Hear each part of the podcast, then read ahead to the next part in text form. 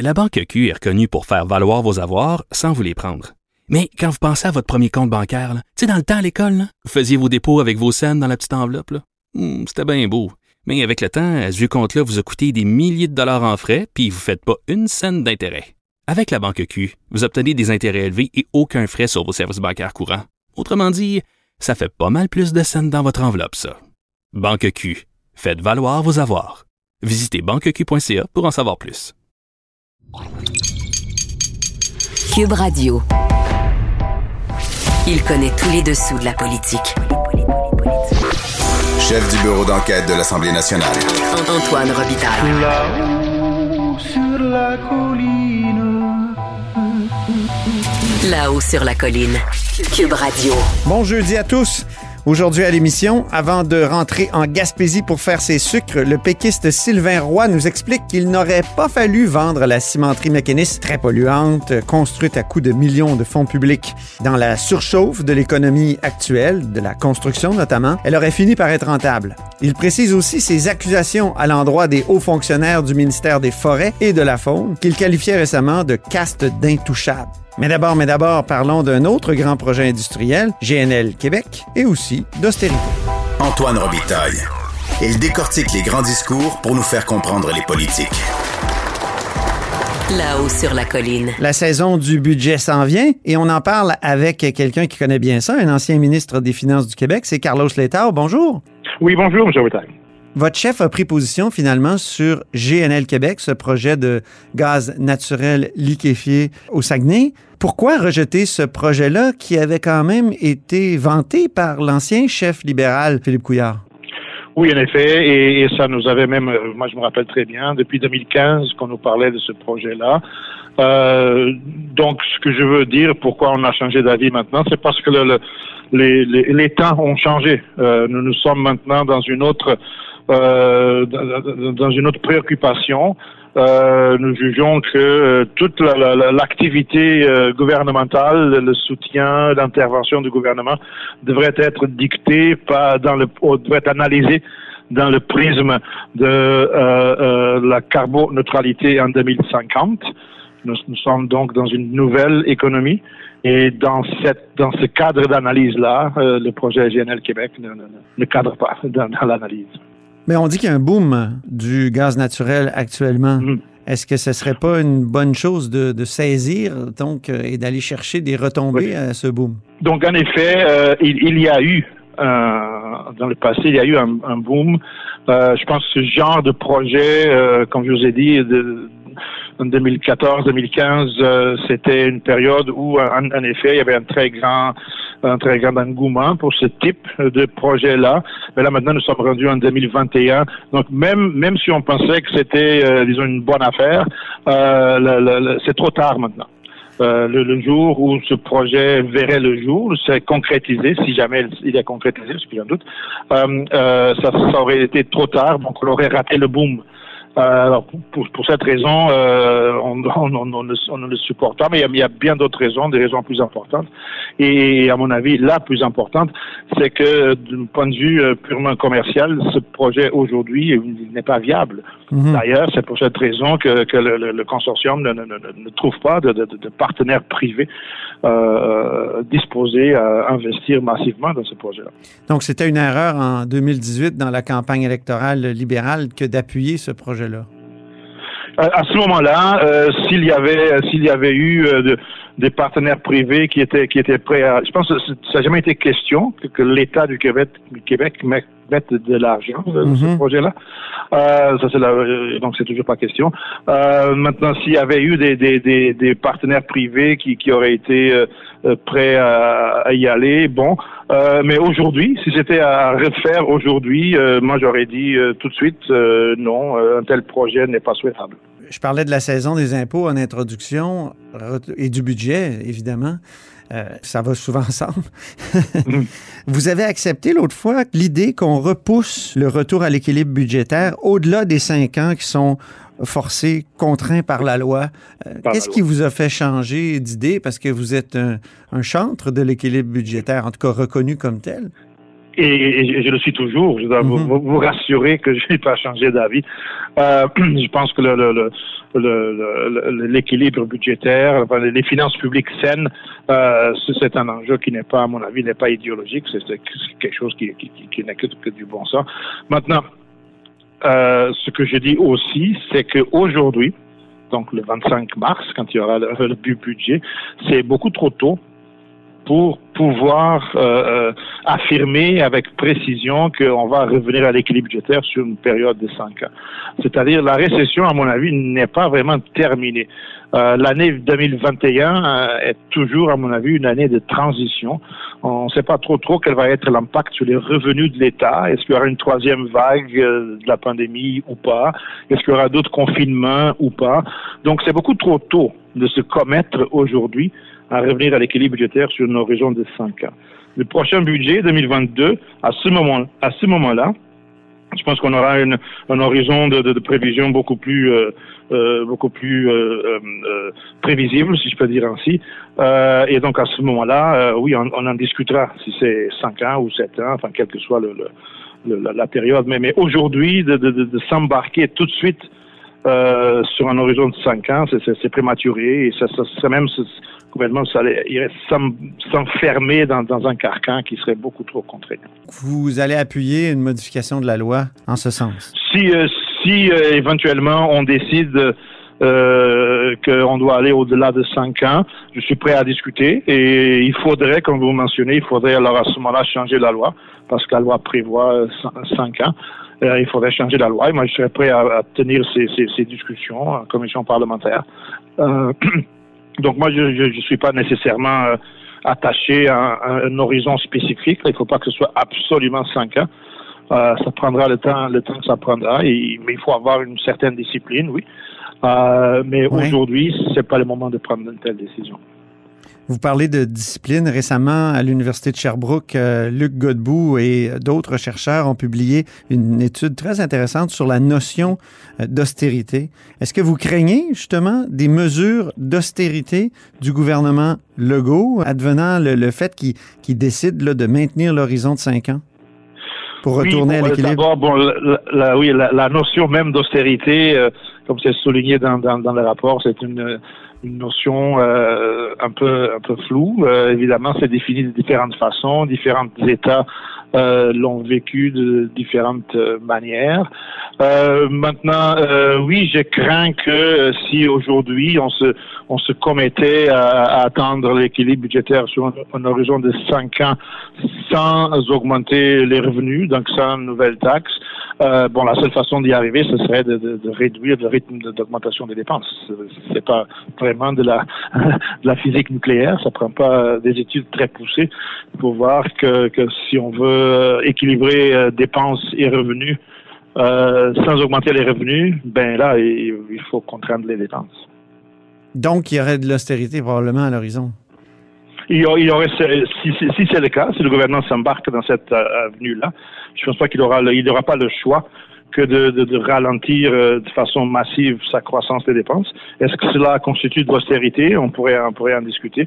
Mais, mais euh, de, de dire qu'il n'y a pas de problème, qu'avec une croissance économique rapide, on va pouvoir augmenter les revenus de l'État, euh, euh, m'excuse, mais, mais, mais ça, c'est un peu de la pensée magique. Ah oui, vous qui êtes un prévisionniste quand même, plusieurs, euh, vous savez que per- plusieurs personnes parlent d'une espèce d'euphorie post-pandémie. Est-ce que ça, ça peut pas nous amener justement des années folles, des, années où on va dépenser énormément, où il y aura création, euh, il y a un boom économique important, non? Il y a, euh, il y a en effet ce- cette possibilité qui, qui, qui, qui, qui est, très possible, si je peux, je peux utiliser un tel terme, qu'une fois le- le- la, crise sanitaire euh, plus ou moins réglée, qu'on puisse à ce moment-là assister vraiment à une accélération euh, très importante des dépenses, des dépenses surtout de, de, de consommation. Et donc la, croissance économique pourrait avoir une, un- un- une accélération très rapide euh, quelque part euh, à l'automne euh, 2021. C'est c'est très possible que ça arrive euh, si on a réussi le coup avec avec la pandémie. Cependant, ça c'est un, un effet temporaire. Euh, une fois cette période de rattrapage de toute la consommation qui a été remise à plus tard depuis déjà un an, une fois l'effet de cela euh, passé, euh, là, on revient au problème structurel d'économie québécoise. Et je pense que le rythme de croissance de l'économie québécoise, M. Girard parle de, de, de, de qu'il va augmenter le potentiel à 2% par année. Euh, je lui souhaite bonne chance. Euh, ça n'arriverait pas tout de suite. Donc, après ce, ce, ce, ce choc positif de, de, de, rattrapage de consommation, on va inévitablement revenir à un rythme de croissance aux alentours de 1,5 maximum. Et donc, les revenus de l'État, il y aurait une, une décélération marquée en 2022-2023. Donc, c'est ça qu'il faut tenir en considération. Mais avant la pandémie, on avait des surprises à chaque budget, Oui. à chaque euh, mise à jour économique. Ça a commencé lorsque vous étiez, vous, ministre des Finances, ces surprises-là, et, et les revenus de l'État étaient toujours plus élevés que ce, que, ce qu'on avait prévu. Alors, euh, est-ce qu'il n'y avait pas quelque chose de structurel dans l'économie québécoise déjà qui était modifié, qui permettait d'avoir des revenus plus élevés que prévu comme ça à chaque rendez-vous, à chaque évaluation? Est-ce que, est-ce que ça, ça reviendra pas donc à- après la pandémie, d'autant plus qu'il y aura peut-être de l'euphorie? J'aimerais bien, j'aimerais bien, euh, je vais peut-être vous dire que vous dire que oui et vous dire que voilà, c'était le- l'effet libéral. Euh, euh, j'aim- j'aimerais bien vous dire tout ça. Euh, c'est clair que l'économie québécoise en 2017-2018 a connu une, une- une, euh, une période de, de- de croissance euh, très rapide, plus rapide que le potentiel. Euh, ça arrive, ça arrive des fois où les économies peuvent avoir une période de croissance qui, qui, qui dépasse le, le- le potentiel pour toutes sortes de raisons. Euh, la confiance retrouvée, euh, euh, le- le- le- les, dépenses euh, publiques et privées qui étaient refoulées euh, dans le passé pour toutes sortes de raisons et puis qui, qui s'accélèrent. Je suis profondément convaincu que, que la croissance de 2017, 2018, 2019, euh, euh, cette accélération était temporaire. Euh, on ne pouvait pas vraiment bâtir un cadre financier à long terme Ouais. basé sur euh, sur un tel rythme de croissance parce qu'il y y a un phénomène qui est très important et qui est très euh, euh, documenté au Québec, euh, qui est un phénomène démographique.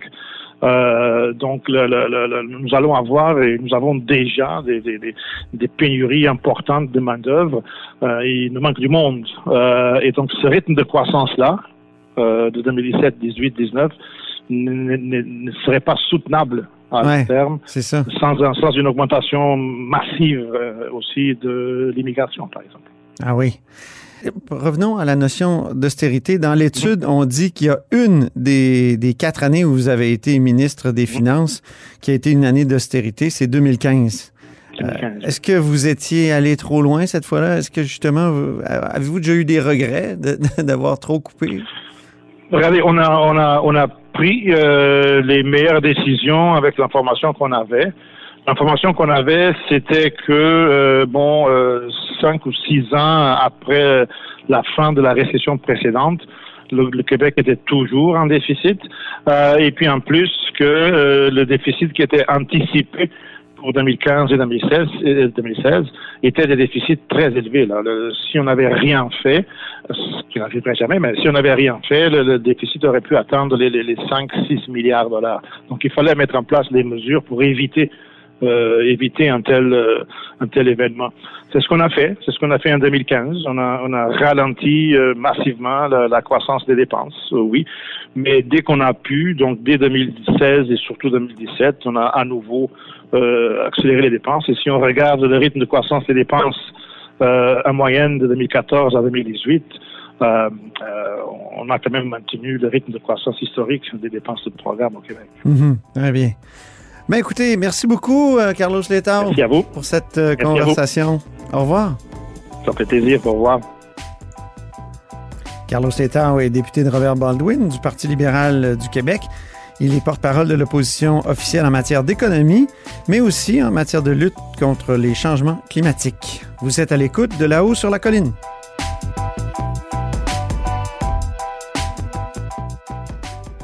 La Banque Q est reconnue pour faire valoir vos avoirs sans vous les prendre. Mais quand vous pensez à votre premier compte bancaire, tu sais, dans le temps à l'école, vous faisiez vos dépôts avec vos scènes dans la petite enveloppe. Hmm, C'était bien beau. Mais avec le temps, à ce compte-là vous a coûté des milliers de dollars en frais, puis vous ne faites pas une scène d'intérêt. Avec la Banque Q, vous obtenez des intérêts élevés et aucun frais sur vos services bancaires courants. Autrement dit, ça fait pas mal plus de scènes dans votre enveloppe, ça. Banque Q. Faites valoir vos avoirs. Visitez banqueq.ca pour en savoir plus. Grand philosophe, poète dans l'âme, la politique pour lui est comme un grand roman d'amour. Vous écoutez Antoine Robitaille, là-haut sur la colline. Lorsque les promoteurs de ciment Mécanis, donc la grande cimenterie à Port-Daniel Gascon en Gaspésie, euh, voulaient vendre leur projet aux Québécois, convaincre les Québécois d'embarquer dans leur projet, ils disaient avoir des solutions vertes à portée de main. Alors, sept ans plus tard, le journal a constaté, et c'est Charles Le Cavalier et, et Annabelle Blais qui ont constaté ça dans leur enquête, qu'il y avait eu des belles promesses environnementales, mais euh, finalement qui n'ont pas été respectées. On en parle avec Sylvain Roy, qui est député péquiste de Bonaventure, donc qui est député péquiste du coin. Euh, bonjour Sylvain Roy. Bonjour, M. Robitaille. Alors, cette cimenterie, ça a vraiment été une erreur euh, que de la construire? Ben, écoutez, je n'irai pas jusque-là, parce que pour nous, c'est le plus grand projet industriel euh, de l'histoire de la Gaspésie qui, qui s'est développé là. Euh, ça a été annoncé sous nous, notre gouvernement. Tu sais, on va dire les choses comme elles sont. Là. Le gouvernement Puis, du euh, Parti nous, québécois de Pauline Marois, ben oui. Absolument, absolument. Puis l'ensemble des Gaspésiens euh, étaient d'accord avec le projet. Puis euh, on y voyait quand même euh, un événement, je dirais, très important pour le développement économique de notre région, qui avait des indicateurs euh, en termes de richesse là, assez négatifs. Merci. Là, on était derniers au Québec. Mais sept ans plus tard, la, la cimenterie est vendue, un. Puis Ouais. deux, ben, a produit euh, des fois des, euh, des, des fumées collantes. Là. Euh, c'est pas Ouais. drôle. Là. Ça pollue énormément. Puis on- n'a pas respecté les promesses environnementales qui avaient été faites lorsqu'on voulait aller chercher du financement de l'État québécois. Oui, effectivement. Bon, pour en ce qui a trait euh, au, euh, bon, aux fumées collantes, je suis intervenu dans le dossier. J'ai demandé des comptes. On nous a sorti des histoires comme quoi qu'il y avait des équipements qui étaient défectueux puis qui, qui devaient être réparés. Euh, bon, depuis ce temps-là, j'ai pas eu d'autres nouvelles. Moi, la population m'informe quand ça va pas. là. Euh, Quand ça va bien, personne ne parle. Mais quand ça va mal, je le sais. Fait que je suis intervenu. Ceci étant dit, la- le non-respect des engagements par rapport à l'utilisation de la biomasse, entre autres, ben, à un moment donné, il faut comprendre la dynamique. là. On a des actionnaires importants que- qu'on appelle la Caisse de dépôt de placement et investissement Québec qui voulaient du rendement. Là. Hein? faut dire les choses. là. Et ces, ces gens-là, euh, à mon avis, n'avaient pas beaucoup d'intérêt à euh, réduire la production pour faire une transition environnementale en utilisant de la biomasse. Fait qu'il faut pas juste mettre le dos sur et la responsabilité sur la gouvernance directe et euh, je dirais des, directeurs opérationnels, mais les investisseurs avaient un mot aussi à dire là. Donc, c'est la faute à la. Caisse et à Investissement Québec, au fond? Non, non, non. Je dis pas que c'est la faute de la Caisse et d'Investissement Québec. Je dis que ces gens-là avaient un rôle à jouer dans les orientations de transition euh, environnementale qui n'ont pas pris leur responsabilité. C'est ça. Donc, euh, euh, on sait bien que l'argent n'a pas d'odeur, là, mais eux voulaient du rendement. L'autre élément là, que je trouve assez étrange, merci, là, on se départit de la cimenterie. Bon, on l'a diabolisé, on l'a critiqué. On se départit d'une cimenterie avec un produit de haute qualité dans un contexte où on a une augmentation phénoménale du prix du ciment, du prix du- des métaux qui sont devenus une denrée, denrée rare, même du bois. Fait que là, c'est quoi? Je, je comprends pas l'objectif du gouvernement euh, de, de, de savoir départir d'une usine euh, qui, euh, qui a été bon, qui a été vendue à une brésilienne, qui dans son communiqué de presse salive au fait euh, de, de voir une augmentation significative des contrats euh, pour l'Est du Canada. L'Est du Canada, là, c'est le Québec, entre autres. Que les autres, là, le gouvernement s'est départi d'un actif euh, qui, qui voit avoir une croissance fulgurante pour vendre ça à une entreprise qui va venir nous vendre le ciment deux puis trois fois le prix. Fait que là, en termes de calcul économique, je suis désolé, là, mais là, on ne l'a pas eu. Puis quand on parle, puis là, il faut, faut être réaliste. Quand on parle d'environnement, euh, oui, d'électrification des transports, oui, des autos électriques, mais les autos électriques, là, ça prend des viaducs puis des ponts. Tu fais Ouais. pas ça en chocolat, là. Oui, C'est ça, ça. en ciment. Fait qu'à un moment donné, le ciment, là, il faut pas juste venir euh, des pays où on, on a des normes environnementales très, très discutables, où les, les conditions de travail sont, euh, sont terribles et, et euh, bon, etc., etc. Donc, on fait venir du ciment de l'extérieur, on a bonne conscience, on veut pas de cimenterie chez nous, mais en même temps, on veut des belles petites voitures électriques qui roulent sur des viaducs, des ponts qui sont solides. Fait que, Mhm. euh, faut être cohérent, hein. Donc, c'était pas une erreur, c'était une bonne chose. Puis, euh, il y a juste Ben, les promesses environnementales qui. Ben non, non, défaut. non. Regardez, là, moi là, je, je peux pas remettre la pâte à dents dans le tube. Impossible pour moi. Moi, j'étais pas ministre. Euh, adjoint à fond dans un bout, là, puis je pouvais pas être contre ça. Là. Hein? Aujourd'hui, euh, toute le, le- je dirais toute le- une portion de la péninsule euh, a réussi à développer, des entreprises ont réussi à développer des, des, des, des services et des, euh, des activités euh, économiques reliées à la cimenterie qui, euh, qui font l'affaire de bien des gens. là. La, la ville de Chandler euh, est en ébullition là, depuis que la cimenterie était bâtie. Les, on a des emplois dans l'usine, mais on a des emplois aussi indirects qui sont importants. Donc, est-ce est-ce que c'est est-ce une erreur? Euh, je pense qu'il y a eu certaines erreurs de fait euh, pendant la construction par des gestionnaires peut-être qui n'étaient pas des bons, mais de là acheter le bébé avec l'eau du bain, ben là, il est trop tard. Puis là, on ne commencera pas à démanteler ça. Qui plus est, une des inquiétudes que nous avons, c'est que la brésilienne euh, s'est entendue à garder des emplois jusqu'en 2029. Mais là, en 29, qu'est-ce qui va se passer, là? On va démanteler. Nous, ce qu'on craint, c'est qu'on prenne le minerai on l'amène ailleurs. Puis qu'on qu'on arrête le haut fourneau et puis qu'il n'y ait plus de production de ciment euh, comme tel, mais qu'il y ait- qu'on qu'on qu'on prenne le, le- minerai et qu'on aille le, le mettre dans des hauts fourneaux euh, ailleurs euh, dans le monde. Un Mhm. autre élément, là, moi, c'est sûr que c'est pas une usine d'eau bénite, là. Hein? Ça fait du ciment. Ouais. Autre élément, il faudrait, avant de, de, de, de tirer dessus à boulet rouge, voir quelles sont euh, les tonnes de CO2 par tonne de ciment. Si vous allez voir les autres cimenteries au Québec, je pense que vous allez voir un ratio pas mal plus inquiétant que celui de la ciment, mécaniste. Le problème du ciment mécaniste, c'est qu'il produit beaucoup de ciment pour répondre aux besoins euh, nord-américains de, de réfection des infrastructures. Puis un des gros, je vous le dis, là, un des gros acheteurs de ciment, c'est le gouvernement du Québec.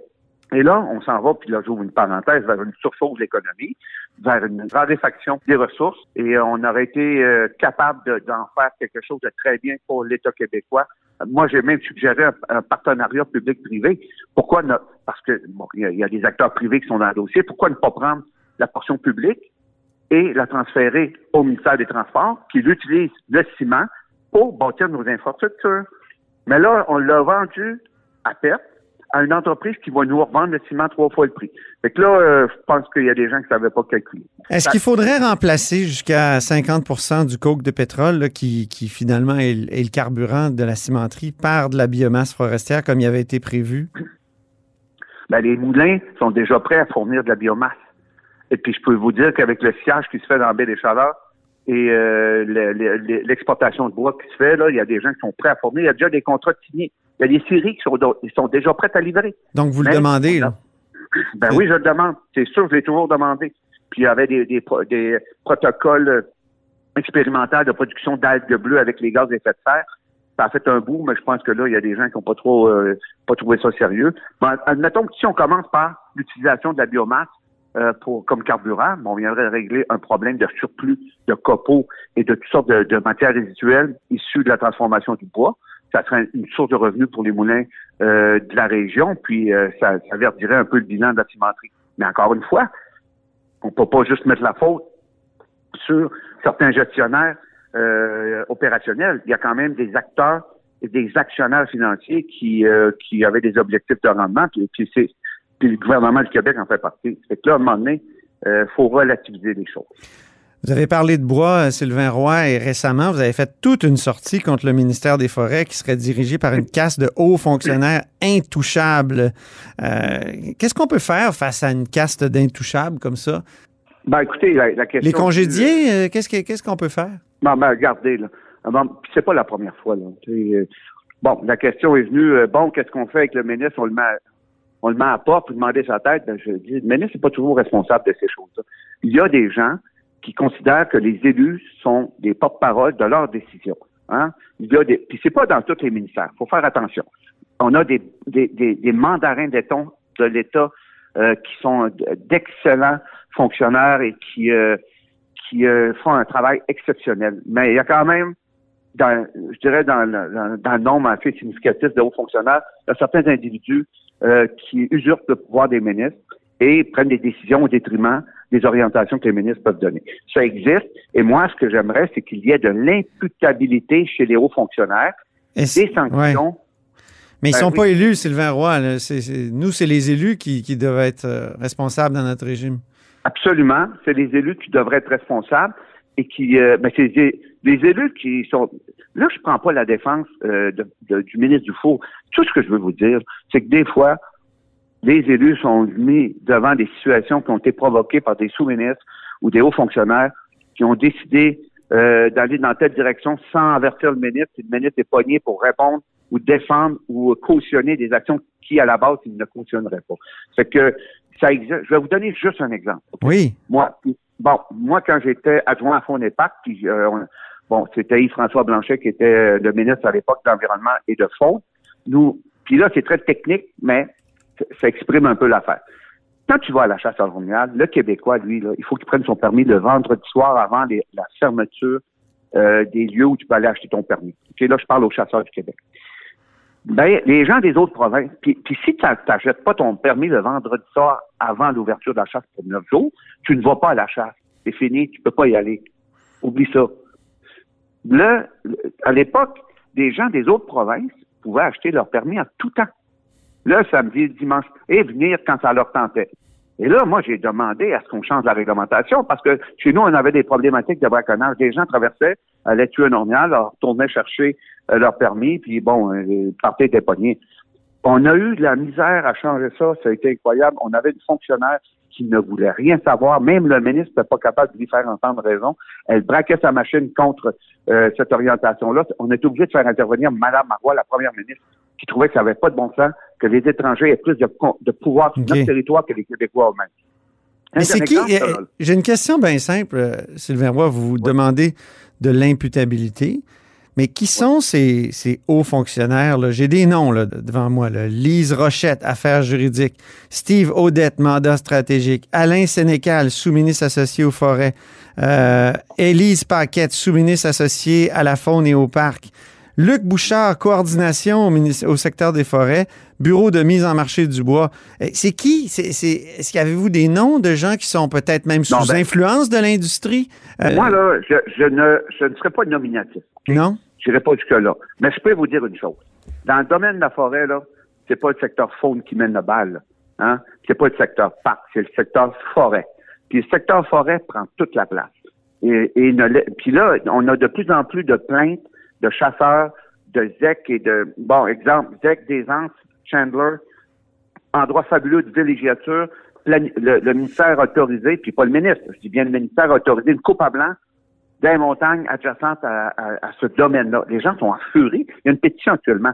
Donc, le secteur forêt contrôle les opérations sur le territoire québécois et a peu d'intérêt pour les autres acteurs que sont les acteurs de la faune, euh, de la villégiature. Donc, on a une collision frontale là, et qui mène le bal, c'est le secteur forêt. Est-ce qu'ils sont sous Là- influence de, de l'industrie? Ben oui, ben c'est sûr que l'industrie demande de manière permanente des volumes de bois. Est-ce qu'il peut y Et- avoir et- une forme de corruption? C'est un gros mot, mais je veux dire, euh, Non, ben moi je dirais plutôt euh, il y a, il y a un no- un- le ministère est peut-être noyauté par les intérêts euh, des, des grandes de, de la grande industrie et considère que les seules activités économiques euh, qui peuvent exister en forêt, c'est de couper des, des forêts. Écoute, on rentre même dans les érablières. là.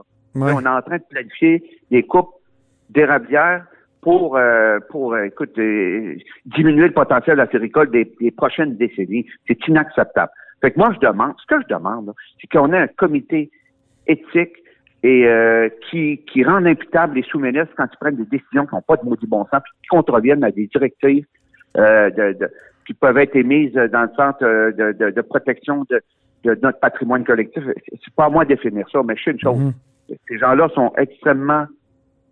euh, ils n'ont pas d'imputabilité. Ils se protègent entre eux. C'est la machine qui se protège. Et euh, ça atteint un point où, euh, là, je pense qu'il faut qu'on réagisse et qu'on Ok. trouve une solution. Puis Ben- ce ne sont pas toujours les ministres qui sont responsables de tout ça. Vous avez parlé d'érablière. Je sais que vous en allez, vous allez, vous allez travailler dans votre érablière, Sylvain. Oui. Je vous laisse aller, en- retourner en Gaspésie. C'est jeudi. Oui, ben là, je pars tout à l'heure. Puis euh, demain, euh, on commence à entailler. On va avoir euh, une petite érablière familiale, 200 entailles. Et puis, on installe notre évaporateur, puis on va passer du bon temps avec mes garçons en raquette dans la montagne. C'est très, très, très...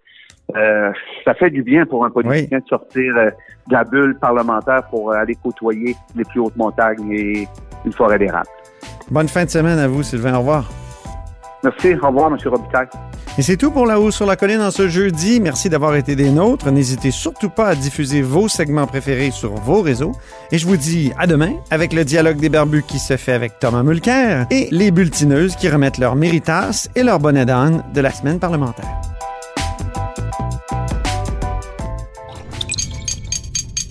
Cube Radio.